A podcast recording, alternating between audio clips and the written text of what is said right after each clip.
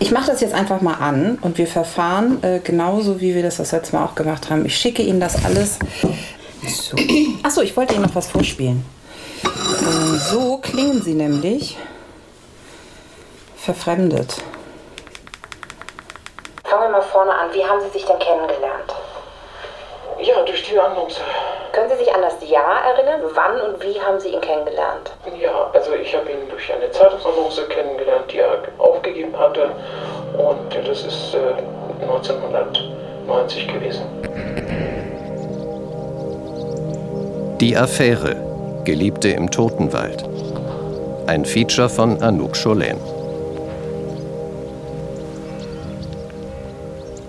Im April 1993 trifft Kurt Werner Wichmann eine Entscheidung. Ostern ist gerade vorbei.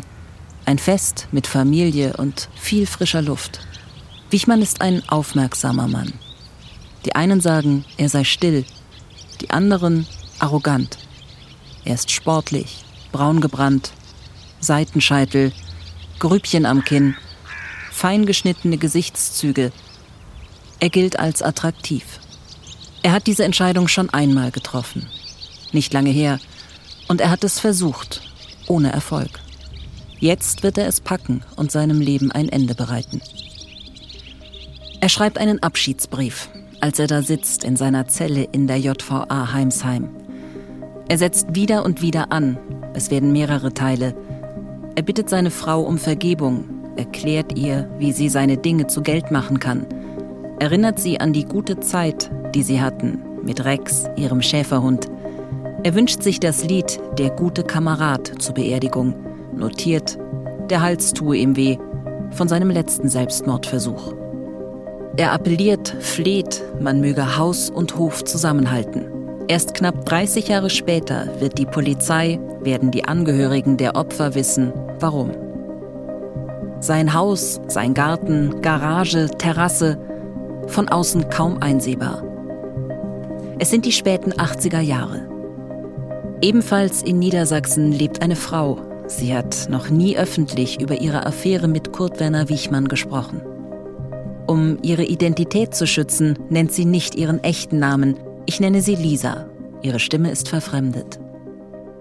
Ich hatte ihr in Vorbereitung einer Podcast-Serie zu den Gördemorden einen Brief geschrieben und um ein Gespräch gebeten. Jetzt sitzen wir zusammen an einem Tisch in ihrem Wohnzimmer. Viel Licht, große Fenster. Wir sitzen auf Holzstühlen, die manchmal knarzen. Lisa hat Kaffee gekocht und Gebäck mit Schokoladenüberzug in ein Porzellanschälchen gefüllt. Essen Sie, sonst schmilzt es, sagt sie. Sie hat einem Interview mit mir zugestimmt. Fangen wir mal vorne an. Wie haben Sie sich denn kennengelernt? Ja, durch die Annonce. Können Sie sich an das Jahr erinnern? Wann und wie haben Sie ihn kennengelernt? Ja, also ich habe ihn durch eine Zeitungsannonce kennengelernt, die er aufgegeben hatte. Und das ist äh, 1990 gewesen. Was war das für eine Annonce? Möchten Sie auch mit? Eine Bekanntschaftsannonce. Nee, ach, oh, ich will doch gar keine mehr. Dann nehme ich die. ich habe schon getrunken, ist egal, das kann ich nehmen. In so einem im Film können Sie sich noch daran erinnern, was da drin stand, was er gesucht hat? Ähm, ja, Mann mit Tagesfreizeit.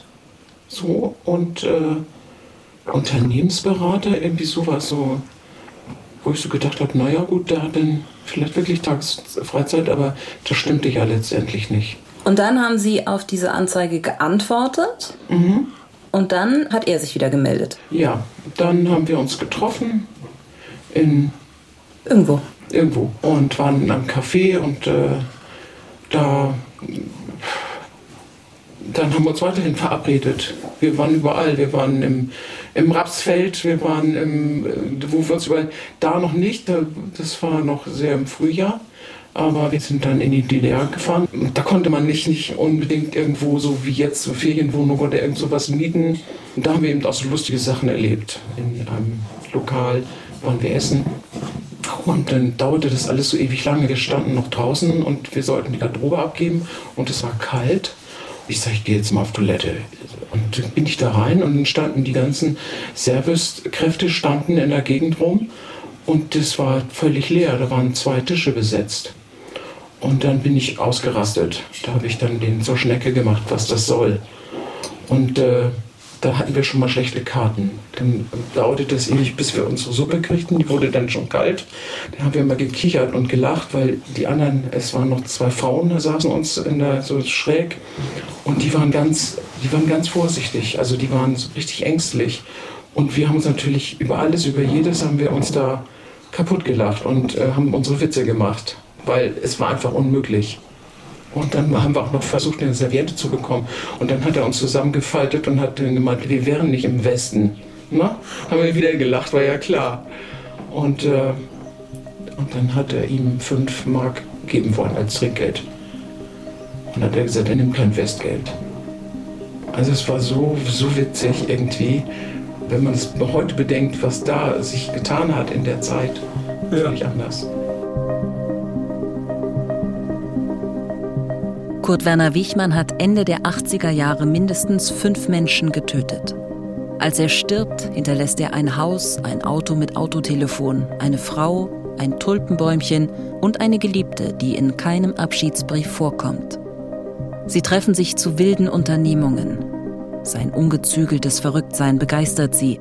Durch die Polizei erfährt sie von seinem Tod. Ja, und wo wir uns überall getroffen haben, da habe ich ja diese Geschichte mit diesem Stuhl auf dem Parkplatz. Da steht so ein alter Stuhl mit äh, so Plastikverstrebungen so drin und er ist so glücklich gewesen, so happy, dass wir uns wieder gesehen haben und schmeißt den Stuhl oben in die Bäume. Und ist hängen geblieben. Und ist hängen geblieben. Und es war natürlich super witzig. Er hatte so zwei Charaktere. Einmal dieses Spukige, wo er mir manchmal auch ein bisschen unheimlich war und dann wiederum so lustig und so überkandidelt und so überdreht, wie auch zum Beispiel an die Wand zu sprayen, du bist meine Nummer eins. Mein Vorname und. An einem öffentlichen Gebäude? An einem öffentlichen Gebäude, an einem Parkplatz. Das ist mittlerweile abgerissen. Das ist jetzt grüne Wiese. Wie haben Sie davon erfahren? Ich bin da vorbeigefahren, weil ich da immer vorbeigefahren bin. Habe ich das gesehen. Und er hat auch gesagt, ja, das habe ich gemacht. Im Hintergrund rappelt die Kaffeemaschine. Der klingt erstmal so, als sei das wirklich äh, jemand gewesen, mit dem man gerne auch Zeit verbracht hat. Unterhaltsam, würden Sie sagen, charmant, nett, zuvorkommt? Wie würden Sie die guten Seiten beschreiben?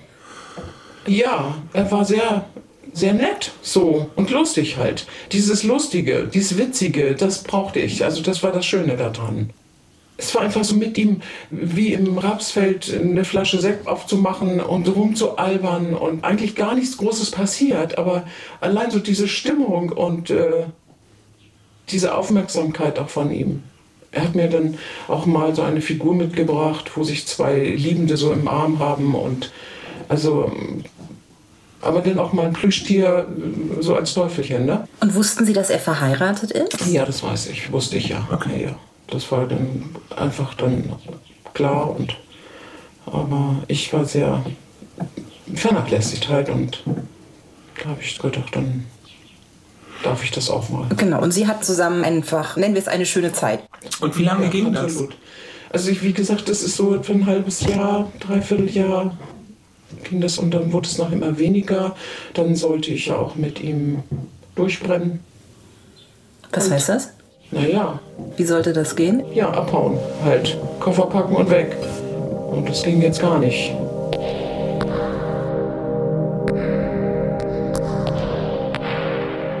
Damals hat Kurt Werner Wichmann gerade zwei Männer und drei Frauen getötet, darunter zwei Paare. Die sogenannten Gördemorde. Eine Erschütterung für ganz Deutschland. Aus meiner Sicht ging das überhaupt nicht. Und wie hat er sich das vorgestellt? Was war seine Idee? Ja, weiß ich auch nicht. Keine Ahnung. Ich hätte jetzt auch nicht gewusst, was er sich vorgestellt hat. Er wollte dann so einen Entführungsfall daraus machen. Mhm. Und was war seine Vorstellung? Dass dann quasi mein Mann äh, Lösegeld bezahlt und wahrscheinlich hätte er mich dann noch abgemurkst, so wie, wie die Polizei das ihm vermutet hat. Dass ich sau viel Glück gehabt hätte.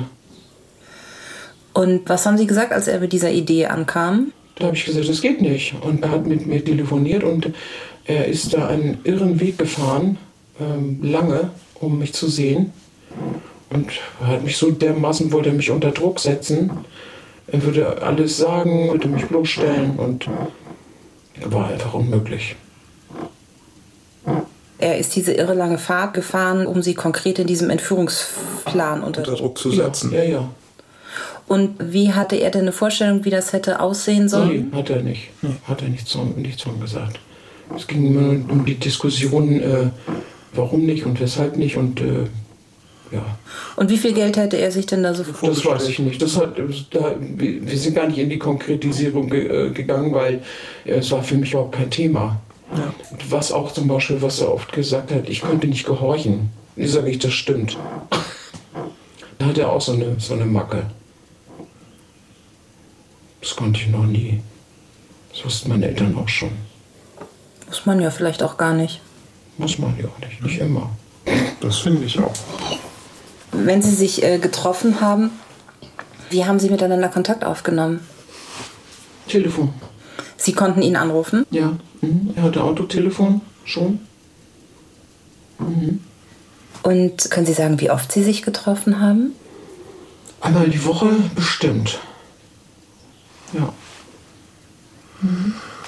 Und wie würden Sie sein Aussehen beschreiben? Interessant. Äußerst interessant. Das heißt, wie hat er denn ausgesehen? Ja, fein, fein geschnittenes Gesicht. Sie haben mal was über die Augen gesagt. Was war da dran besonders? So ein ganz klares, liebes Auge. So, so, also richtig, richtig ganz anders als das andere. Äh, Und das hatte ich immer so John Wayne Auge genannt. Das habe ich dann auch mal scherzhaft so zu ihm gesagt. Und also, Aber die gleiche Augenfarbe? Also es gibt ja Leute, die haben unterschiedliche Augenfarben. Meinen Sie das? nee, das war so zusammengekniffen. Das eine war so, das guckte ganz anders. Ich könnte Ihnen auch Bilder zeigen. Wirklich? Würden Sie? Soll ich? Ja, bitte. Bitte. Ich weiß jetzt nicht, ob ich die hier drauf habe. Ich glaube, ich habe die, gelöscht. Ich habe die neulich wieder auf der Festplatte gefunden. Und äh, habe gedacht, ach Mann, ich sollte die doch eigentlich löschen. Ja, es gibt solche Sachen, die man dann doch nicht. Es geht nicht. Ja, aber auf der Festplatte müsste ich sonst die Festplatte, müsste ich den äh, mal gucken. Also ich glaube, ich habe es hier gelöscht. Weil ich es ja nicht mehr brauchte. Mhm.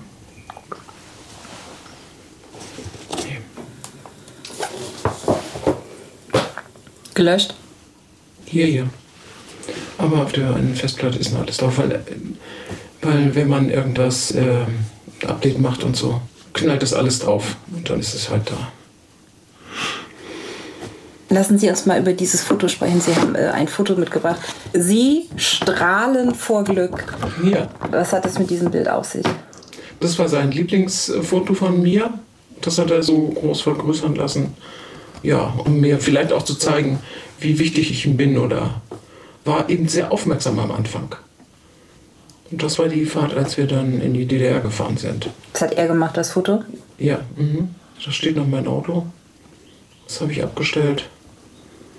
Nixi weg. Sie haben sich da in so ein richtiges Abenteuer gestürzt, oder?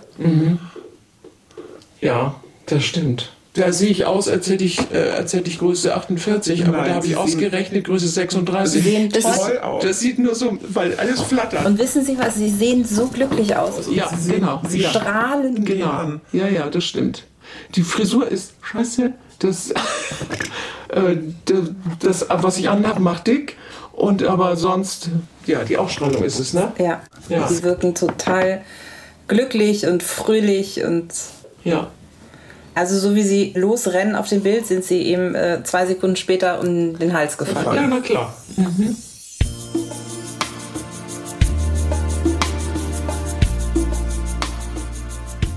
Und Sie haben gesagt, er war am Anfang noch so aufmerksam. Hat sich das irgendwann geändert oder wie hat sich das verändert? Naja, er war so. Ich will mal ein Beispiel sagen, ähm, haben wir uns getroffen und dann hat er irgendwas erzählt, dass dies und das und das waren, dass er so viel Sorgen hat und was weiß ich. Und dann denke ich, ja, und ja, und hast wollen wir, wollen wir denn noch kuscheln oder so? Ja, das können wir auch noch machen. So. Also es ist, es wurde so, ja, beliebig halt. Und dann äh, hatte ich auch nicht mehr so großes Interesse nachher. Und das war dann. Ich, ich habe mich dann noch hab immer so über ihn nachgedacht und gedacht, er ist krank oder was ist mit ihm los? Und weil er sich manchmal dann so komisch verhalten hatte, wenn er denn da war. Was meinen Sie damit? Was können Sie da ein Beispiel für nennen? Ja. Ähm, na, so er war fahrig und eigentlich nicht so richtig bei sich. So und äh, auch eben nicht mehr so nett. So, klar. Ähm, er hatte wirklich wahrscheinlich seine Sorgen. Im Nachhinein ist das irgendwie klar. Hatten Sie das Gefühl, dass er unter Druck stand? Ja, irgendwie schon. Äh, Klar, irgendwie war das, äh, weil er ja nie so richtig bei der Sache war. Er war nicht richtig da, wenn er da war. Als die Polizei 1993 Wichmanns Haus durchsucht, findet sie Fotos von Lisa und ihre Adresse. Befragt sie, sie weiß nichts. Eine Frau aus der Gegend gilt zu diesem Zeitpunkt als vermisst, Birgit Meyer. Vermutlich war sie bereits tot. Erschossen und eingemauert in Wichmanns Garage. Neben den Paaren das fünfte Opfer. Haben Sie mal mitbekommen, dass er Medikamente genommen hat? Ja. Was hat er genommen? Weiß ich nicht, das konnte ich heute nur so eine Riesenschüssel gesehen, weil als ich bei ihm zu Besuch war, er hatte mich mal eingeladen zu sich nach Hause. Als seine Frau, die hat er wohl zur Kur geschickt oder wie er es mir so suffisant gesagt hat. Oder zu seiner Mutter, ich weiß es nicht genau. Und da war ich dann bei ihm zu Besuch. Und da wollte er mich äh, an, die, an die Heizung oder irgendwo wollte er mich ranketten mit seinen Handschellen, hat er mir dann so. Und dann sage ich nö. Und dann sind wir immer um den Küchentisch gelaufen, also immer in der Küche hin und her da. Und dann äh, hat er aber ge- gelacht und dann war das auch gut. Also irgendwie, für mich war das kein Thema. Weiß ja nicht, was er vorgehabt hat. Keine Ahnung. Und stand das im Zusammenhang mit dieser Entführungsgeschichte? Das war dann später, ganz äh, später so. Da war er quasi in Shorts, in kurzen Hosen, kam er da an so völlig unsortiert, völlig neben sich und äh, hatte mir dann diesen Vorschlag gemacht. Ich sagte, du, wir, wir können vielleicht irgendwann mal abhauen, aber jetzt nicht. Ja? So, und dann ging mal die Diskussion hin und her. Sie waren in diesem Haus und da war eine Schüssel mit Tabletten. Ja, also alles so, Sammelsurium. Und dann durfte ich auch in sein geheimes Zimmer. Da war ich auch. Und äh, dann hatte er Bücher, sadomasische Bücher. Da sagte er, komm, das ist nichts für dich. Und dann, ja. Hat er Ihnen das irgendwie angekündigt? Du darfst jetzt in ein ganz besonderes Ja, ja, das hat er. Er hat sich damit sehr wichtig getan eigentlich. Und dann hat er mir noch gezeigt, äh, dass er, er hatte so ähm, ähm, äh, Bankkarten, äh, Blankokarten. Und da meinte er, er wollte die Bank ausnehmen. Irgendwas wollte er mit der Bank machen. Und da ich noch nicht so viel Ahnung hatte von, äh, von Bankgeschäften und dass man solche Karten da fälschen kann, beziehungsweise äh, die einfach reinschieben und dann eine Nummer eingeben und dann funktioniert's. Das, das wusste ich damals nicht. Und dann wollte er von mir, von meinem Mann, die Geheimnummer fürs, für die Bank. Ich glaube, mein Mann hatte damals auch gar keine Geheimnummer. Der ist immer noch äh, so abrieben gegangen und, und ich hätte es auch gar nicht gewusst. Und ich hatte auch keine. Und dann äh, habe ich gesagt, das kommt gar nicht in Frage. Da werde ich nichts. Äh, Das weiß ich nicht. Und, äh, das ist Quatsch. So. Aber so solche kriminelle Energie, ne? Das hat mich nachher dann auch so, ich gedacht, meine Güte. Und dieses Ding mit dem Gehorchen, da denke ich so, vielleicht, äh, sein Bruder war ja so ein, so ein Duckmäuser. Und äh, da könnte ich mir schon so einiges vorstellen, was der mit ihm alles, was der alles mit ihm zusammen auch unternommen hat. Bin ich mittlerweile also ziemlich sicher. Man kommt ja nicht an ihn ran. Dass der Bruder mehr weiß, als er sagt? Das glaube ich schon. Der Bruder schweigt. Es läuft ein Ermittlungsverfahren gegen ihn. Ergebnislos. In diesem Zimmer, Sie haben gesagt, er hat damit angegeben, dass er dieses Zimmer hat. Was hat er denn Ich gesagt? habe ihn gefragt auch, ob seine, seine Frau, sag ich, wieso schließt du denn hier ab? So. Und äh, naja, das, seine Frau, die braucht das nicht, nicht zu sehen und zu wissen. Vielleicht hat er das deswegen gemacht, wie, wie manche Männer in ihrem Computer ein Passwort einbauen, damit die Frau nicht reingucken kann. Sowas habe ich halt gedacht, dass, ja gut, wenn er mal solche Geschichten macht und vielleicht macht sie auch solche Geschichten, was weiß ich. Das geht mich ja dann auch nichts an. Wichmann war Jahrgang 49. Sein Bruder wurde elf Jahre nach ihm geboren. Beide hat der Vater streng erzogen, soll sie brutal bestraft haben, auch für kleinste Vergehen. Die Brüder wurden Verbündete. In einem medizinischen Gutachten bezeichnet Wichmann seine Mutter als fürsorglich. Andere sagen, das war sie nicht. Wichmann heiratet später eine Frau, 13 Jahre älter als er. Einem Psychiater gegenüber beschreibt er sie als mütterlich. Er sucht nebenbei die Nähe zu wohlhabenden Frauen, inseriert als Callboy in pornografischen Zeitschriften, ist mobil, hat aber nie genug Geld. Ich würde so gerne mal wissen, was er für Hobbys hatte oder was für Musik er gehört hat oder welche Bücher er gelesen hat. Können Sie dazu was sagen? Also ich weiß so, da war die Zeit so, dass man sich immer äh, Schnulzen aufgenommen hat auf Kassette. Und äh, da hat er mir auch mal was aufgenommen. Dieses Kribbeln im Bauch, das man nie mehr vergisst. Als ob da im Magen der Teufel los ist. Dieses Kribbeln im Bauch kennst du doch auch, wenn man glaubt, fast über zu schäumen vor Ja, so Liebeslieder, so, die dann so ganz, ganz äh, nette. Und ich habe dann wieder zurück, so mit Kribbeln im Bauch und bla und sowas. Ja, halt. Verknallt. Quatsch, ja, verknallt. Ja. Richtig blöd, blind, rosa Brille, peng. Ist so. Ja, Ist so. keine Chance, da wirklich mal ernsthaft drüber nachzudenken. Aber Sie hätten es ja nicht ahnen können. Sie hätten keine Chance gehabt, das zu ahnen, oder? Nee, nicht wirklich. Nicht wirklich. Also, völlig unbedarft so. Blöd. Ist so. Und können Sie sich noch an irgendeinen Musiktitel erinnern, der dabei war bei den Schnulzen?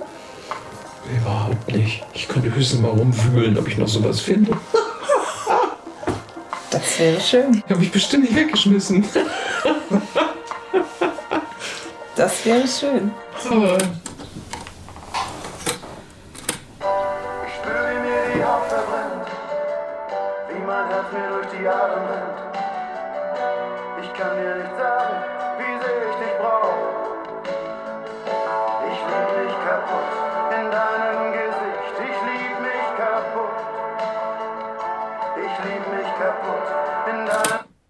Als ich Lisa ein paar Wochen nach unserem Treffen frage, ob wir die Kassette nochmal zusammen hören wollen, lehnt sie ab.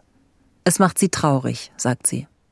Und Bücher oder Gedichte oder Kunst oder so? ja, ich hatte ihm immer Briefe geschickt mit, äh, da war immer unten drin so, so Sprüche, so fertige von irgendwelchen schlauen Leuten. Und da habe ich dann immer meine Briefe drauf geschrieben. Also nicht immer, aber manchmal. Und äh, ja, wir haben ja nicht viel geschrieben. Also das kam ja auch ganz schnell raus.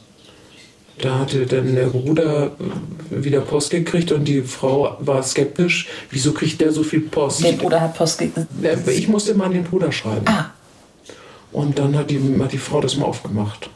die Frau von dem Bruder. Nee, die Frau von, von, äh, von äh, Werner.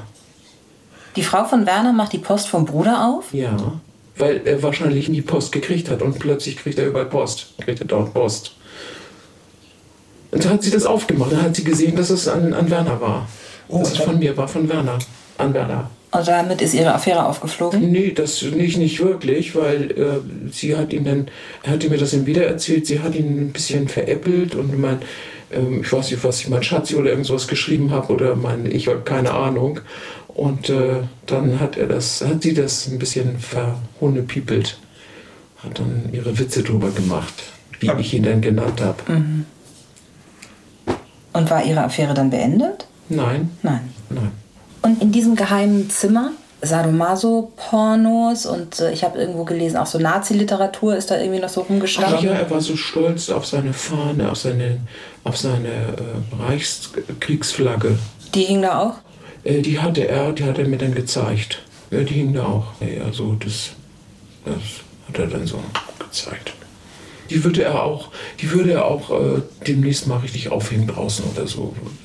Ich sag, warum das denn? Und ich hatte auch gar nicht, ich muss ganz ehrlich gestehen, ich hatte zu der Zeit überhaupt gar keine Ahnung, dass das so eine bescheuerte Flagge ist. Das, ich dachte, ja und? Pff, ne? Preußen, ne? Was weiß ich, was soll's? Ja. Hat er das manchmal durchblicken lassen, dass der doch recht stramm rechts wohl war? Naja, das mit dem Gehorchen, ne? Das schon. Klar. Und dann kriegt er auch diesen komischen Blick. Das, äh, das muss ich dazu sagen, so. So, ne? So. Und dann sagt, hm, nö, kann ich auch nicht. So. Sie haben keine Angst vor dem gehabt, ne? Nee, nee, weil ich eben so naiv und doof war. Wahrscheinlich, ja. Ich So doof war das absolut nicht. es gibt diesen dämlichen Spruch, mit die Dummen ist Gott, ne? Sie waren verknallt in den, hätten Sie auch Angst haben sollen. Erstmal. Jetzt war das ja aber irgendwie äh, zu einer Zeit 1990, da waren die Görde-Morde und auch das Verschwinden von äh, Birgit Meyer ist alles äh, ein Jahr vorher passiert. Das heißt, der hatte zu dem Zeitpunkt, als sie sich kennengelernt hatten, mutmaßlich schon mindestens fünf Menschen umgebracht. Ja. Ist, gut, das war hier, hier auch Thema und. Äh, Haben Sie mal mit ihm drüber gesprochen? Nee, überhaupt nicht. Überhaupt nicht. Ich hole mal Kaffee. 12. Juli 1989. Bärensammler entdecken in der Garde die Leichen des Ehepaares Reinhold. Sie werden seit sechs Wochen vermisst. Die Polizei rückt an, sucht das Gebiet rund um den Fundort ab. Am gleichen Tag, nur ein paar hundert Meter entfernt, tötet Wichmann zwei weitere Menschen. Mindestens ein Schuss fällt. Das Liebespaar Warmbier und Köpping wird ermordet. Die Polizei bekommt davon nichts mit.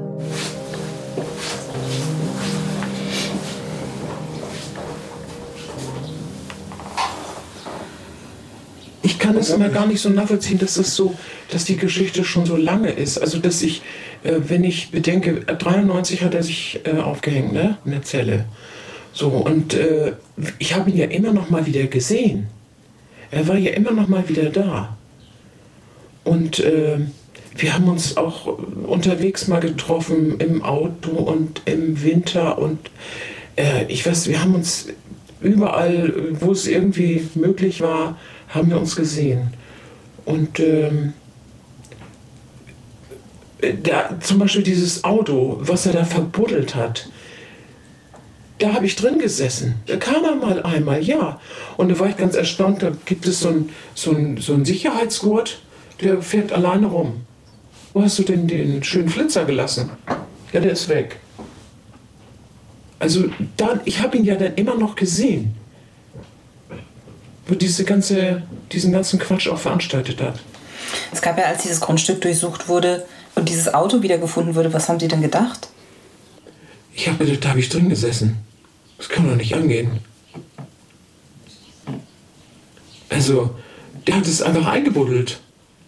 Ich, wir fahren da noch eine Runde mit und, und dann. Äh, vielleicht war da hinten schon die Leiche drin. Ich weiß es nicht. es ist, Hat er mal was erklärt, warum das Auto weg ist? hat es verkauft irgendwie. Irgendwie sowas Lapidares halt. Da bin ich auch nicht weiter drauf eingegangen, weil es ist ja nicht mein Auto. Es gab ja im Internet äh, diese Liste von Dingen, die da vergraben Da waren. habe ich geguckt, ja. Habe ich nichts von mir gefunden. Also Ihre Affäre war irgendwann beendet, aber würden Sie sagen, Sie sind danach sowas wie Freunde geblieben?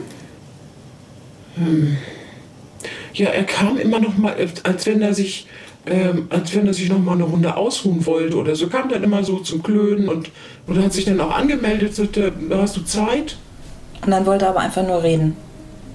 Ja, eigentlich schon. Ja. Ja, wir haben dann noch mal zusammen. Knickknack.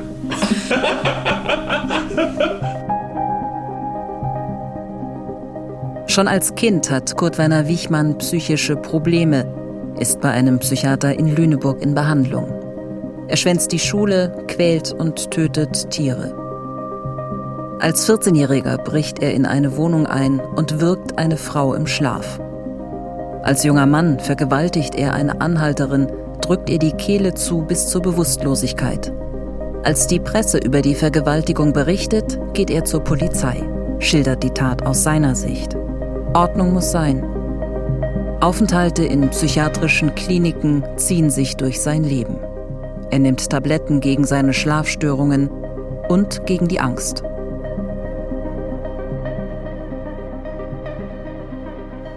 Und glauben Sie, dass Sie für ihn so eine Art von Vertraute geworden sind? Ich glaube schon, weil wenn ich das so bedenke, dass ich sein Zimmer sehen durfte, keiner durfte da rein. Bis auf die Polizei. Das ist schon, schon erstaunlich. Und ist Ihnen so in der Nachbetrachtung da mal was aufgefallen in den Gesprächen, die Sie dann geführt haben? Also was hat ihn denn umgetrieben? Er hat mal Sorgen und er hat Probleme und ähm, ja und Ärger mit seinem Job und ähm, ja, was weiß ich. Also so also normale Dinge halt. Ja, ich weiß auch nicht. Also irgendwie so eigentlich normale Dinge. Der kam noch mal zu Ihnen Anfang 93. Sie haben das so beschrieben mit Verabschieden. Können Sie von dem Treffen noch mal was erzählen? Ja, also er stand plötzlich da in dem, wo wir uns immer getroffen haben. Ich hatte kaum Licht an. Es war alles ein bisschen dunkel schon und dann stand er plötzlich in der Tür, ohne Bescheid, ohne, ohne sich vorher angekündigt zu haben. Ich habe mich so erschrocken und äh, dann sah er auch, er sah ganz komisch aus. Und äh, hat mich dann in den Arm genommen, das weiß ich noch. Und dann habe ich gesagt, es ist ja schön, dass du mal kommst. So. Und dann sagt er, er muss aber auch gleich wieder los. Und das muss das gewesen sein, wo er dann auf die Autobahn gefahren ist. Das glaube ich jetzt mittlerweile ganz fest. Denn danach war er tot. Als die Polizei Anfang 1993 sein Haus durchsucht und er flieht, gibt es keinen Haftbefehl. Ein Autounfall in Süddeutschland wird ihm zum Verhängnis. Die Waffe, die er im Kofferraum hat, bringt ihn in Untersuchungshaft. Wann ist Ihnen das erste Mal der Gedanke gekommen, dass Sie möglicherweise unglaubliches Glück hatten? Als die Polizei mich angerufen hat. Die haben ja die, meine Adresse da bei ihm gefunden und das alles. Mhm. Und äh, dann habe ich das meiner Freundin erzählt und dann vorher ist sie dann nochmal dahin gefahren, hat geguckt, ob er irgendwie da ist, Auto da ist oder irgendwas, weil ich mich nicht getraut habe.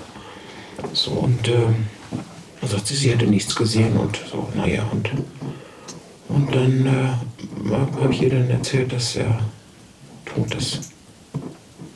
Und wenn Sie mit dem Wissen noch einmal zurückschauen, welche Situationen, Sie haben das vorhin auch schon mal gesagt, waren gruselig oder unheimlich für Sie? Also gleich am Anfang, ähm, als wir uns das erste Mal gesehen haben, hat er äh, seine Hände um meinen Hals gelegt und hat so ein bisschen so gespielt. So. so und dann mm, habe ich mich da so rausgewunden. So, ne? Das war mir ein bisschen too much.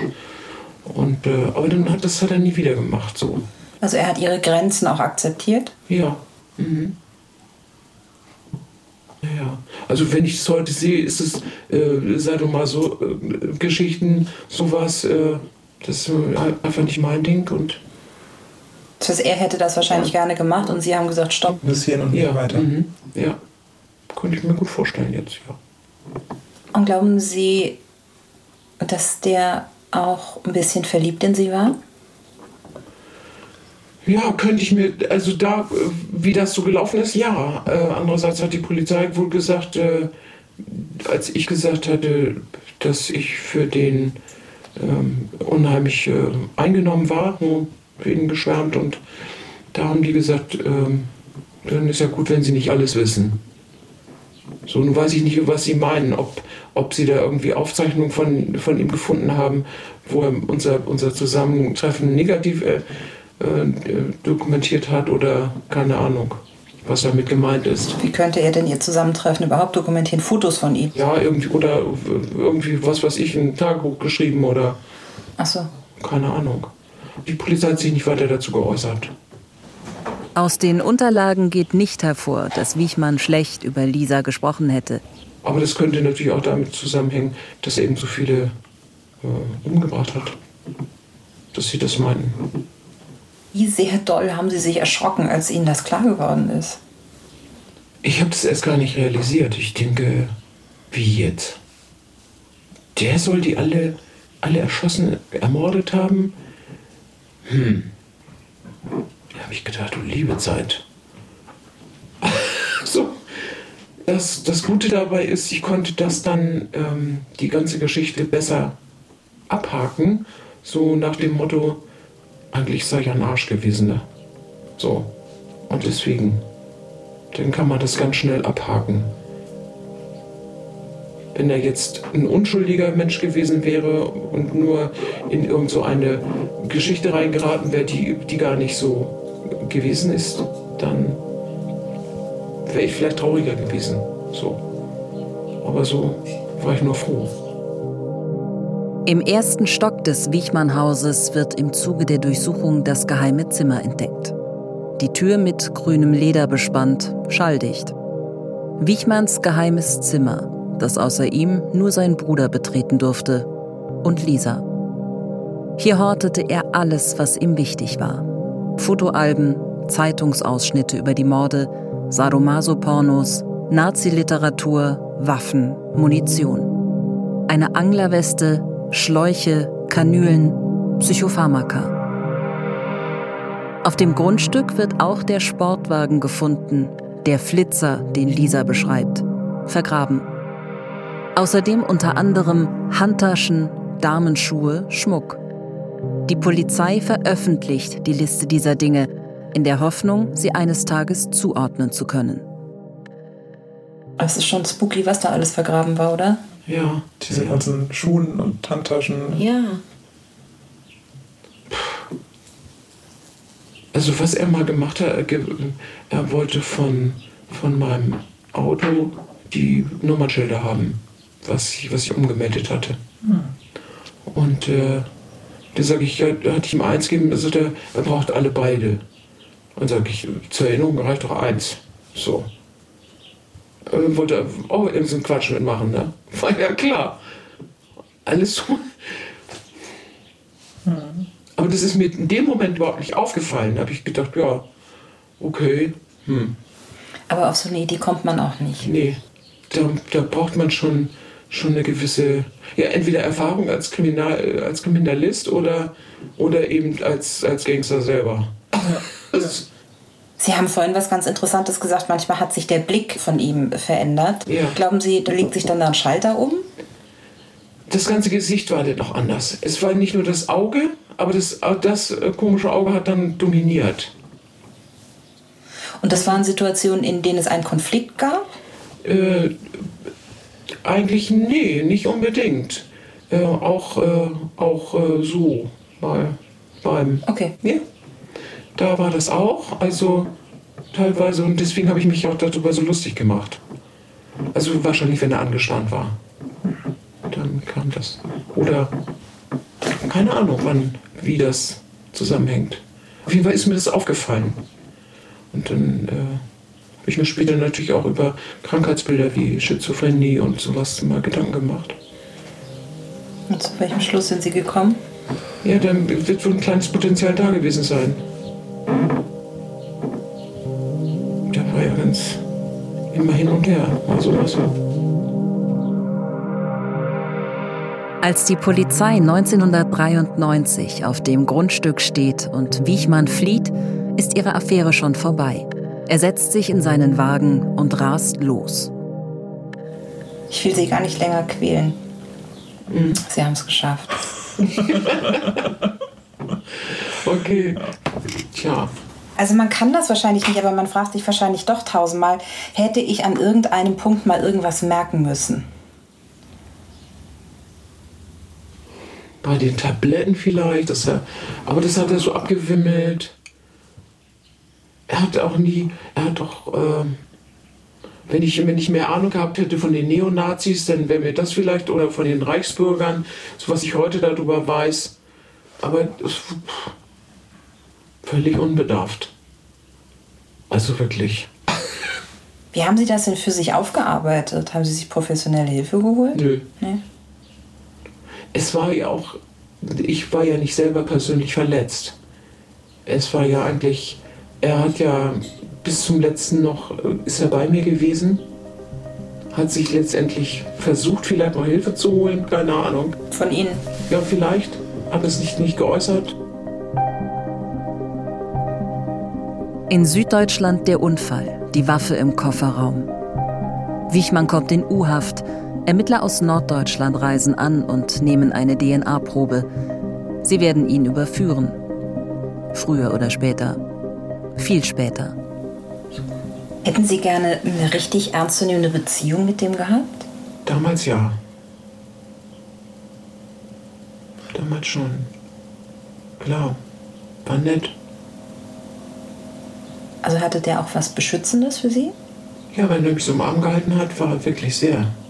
Da hatte ich wirklich das Gefühl. Der passt auf Sie auf. Ja, ja, ja. Doch. Muss man einfach sagen. Wichmann stirbt am 23. April 1993 in Untersuchungshaft, mit einem Gürtel in der Zelle erhängt. 24 Jahre später, im Dezember 2017, wird ihm die DNA-Probe zugeordnet, dem Friedhofsgärtner Wichmann.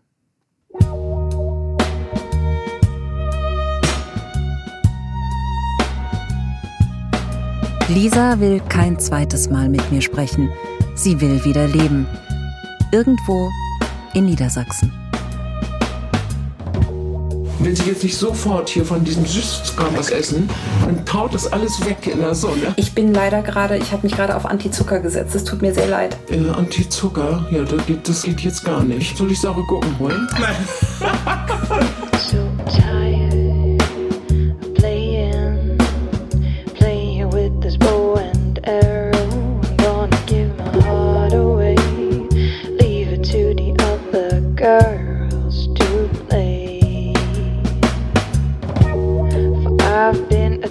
temptress for too long. Just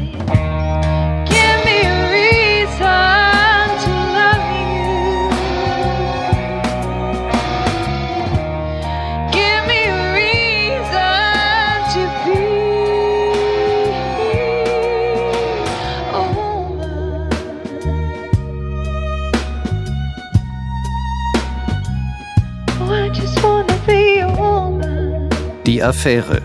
Geliebte im Totenwald. Ein Feature von Anouk Scholen. Technische Realisation Corinna Gartmann und Alisa Wisotzki. Regie Nikolai von Koslowski. Redaktion Thilo Guschas und Ulrike Thoma. Eine Produktion des Norddeutschen Rundfunks 2020. Als Podcast in der NDR Featurebox. Wir haben es eben gerade gehört, Kurt Werner Wiechmann, der mehrfache Mörder, hatte mehrere Gesichter.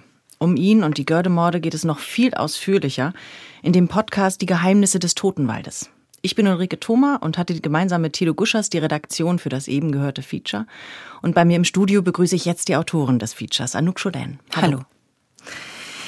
Sie wollten Lisa, so haben Sie die Geliebte genannt, nicht weiter quälen.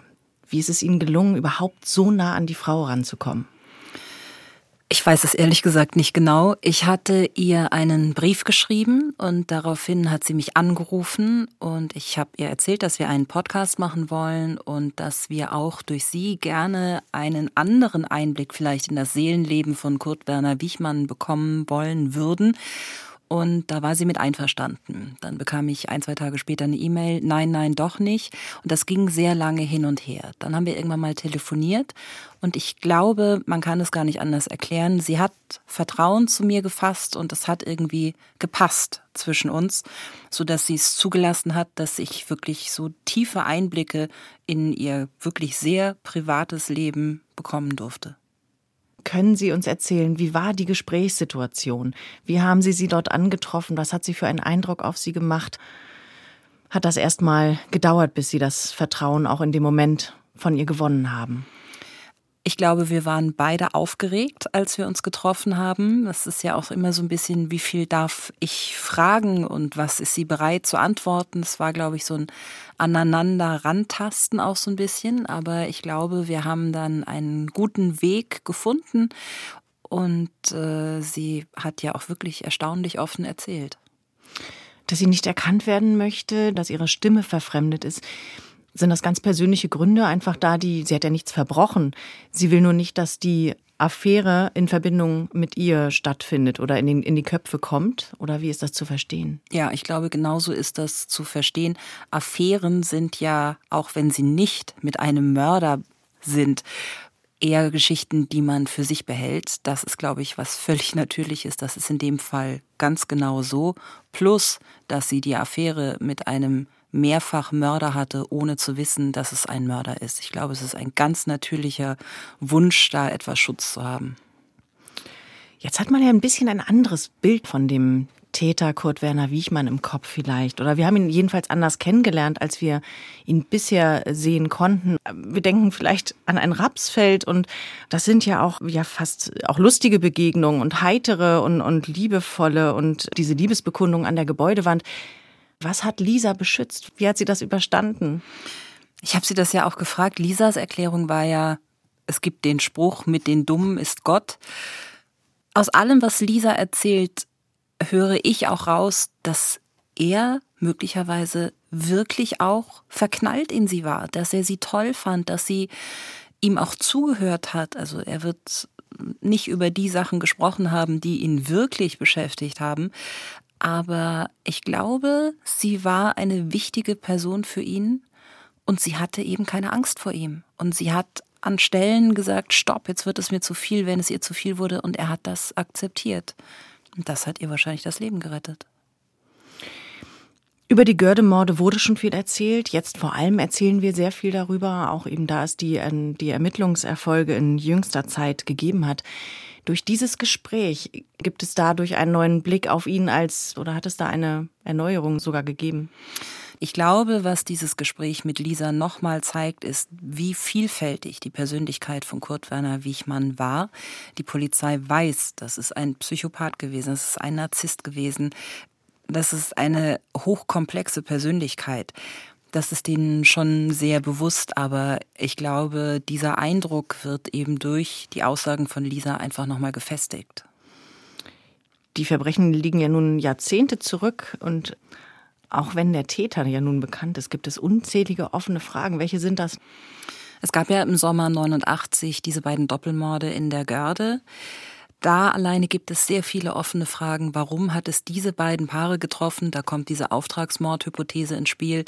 Dann gibt es in Bezug auf diese Taten noch Fragen, wie sind die in die Görde gekommen? Wer hat ein Fahrzeug gefahren? Wer hat ein Fahrzeug wieder zurückbewegt? Hat Kurt Werner Wichmann das alleine gemacht? Gibt es möglicherweise Mitwisser oder möglicherweise auch Helfer oder ganz möglicherweise sogar Mittäter?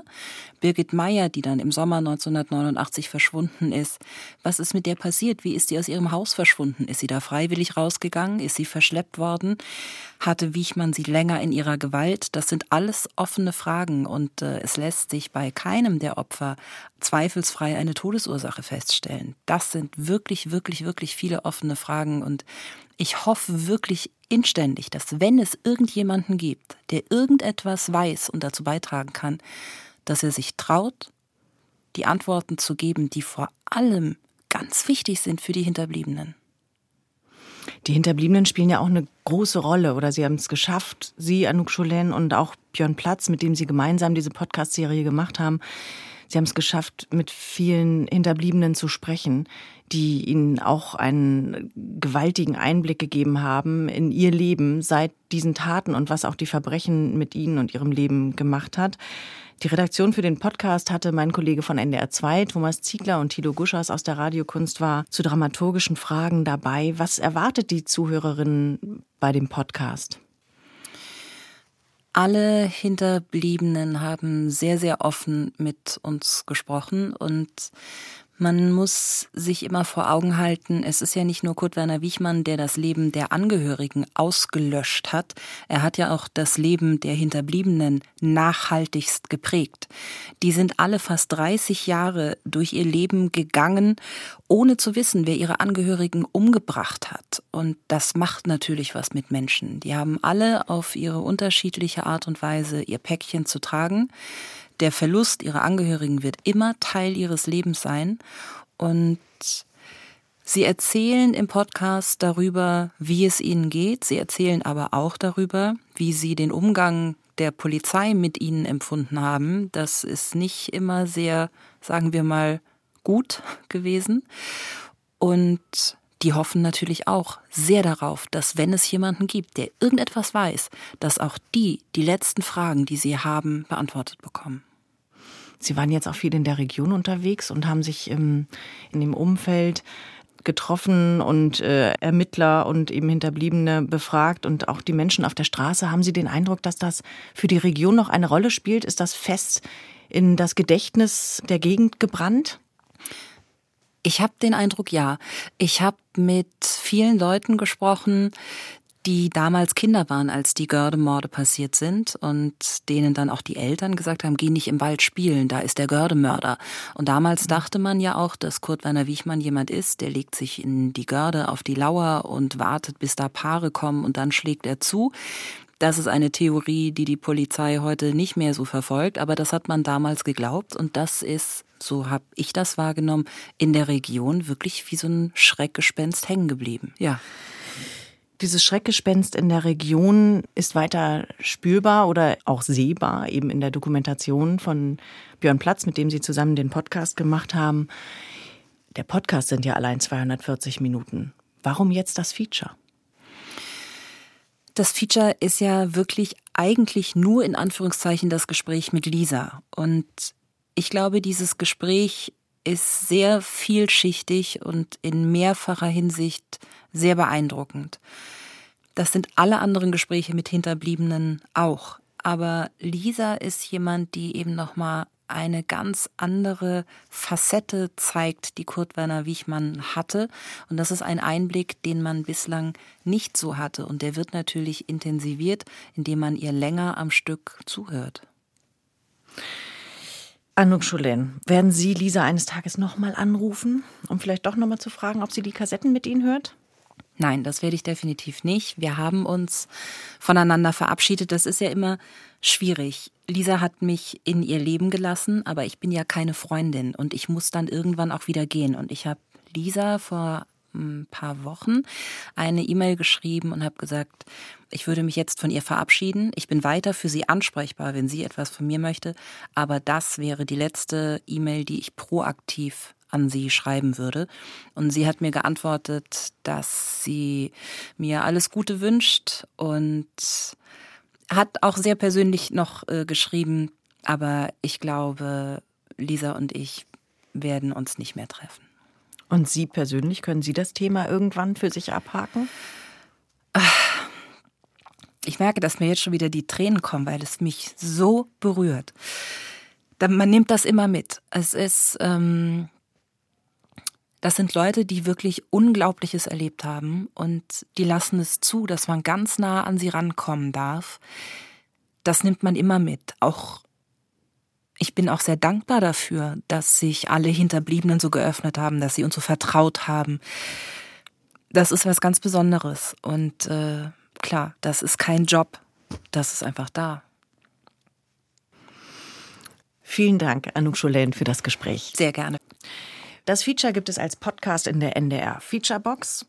Und außerdem gibt es den erwähnten Podcast von Anouk und äh, Björn Platz, Die Geheimnisse des Totenwaldes, gibt es in der ARD Audiothek und außerdem den Spielfilm Dreiteiler mit ganz tollen Schauspielern, mit Matthias Brandt und Jenny Schili und vielen anderen.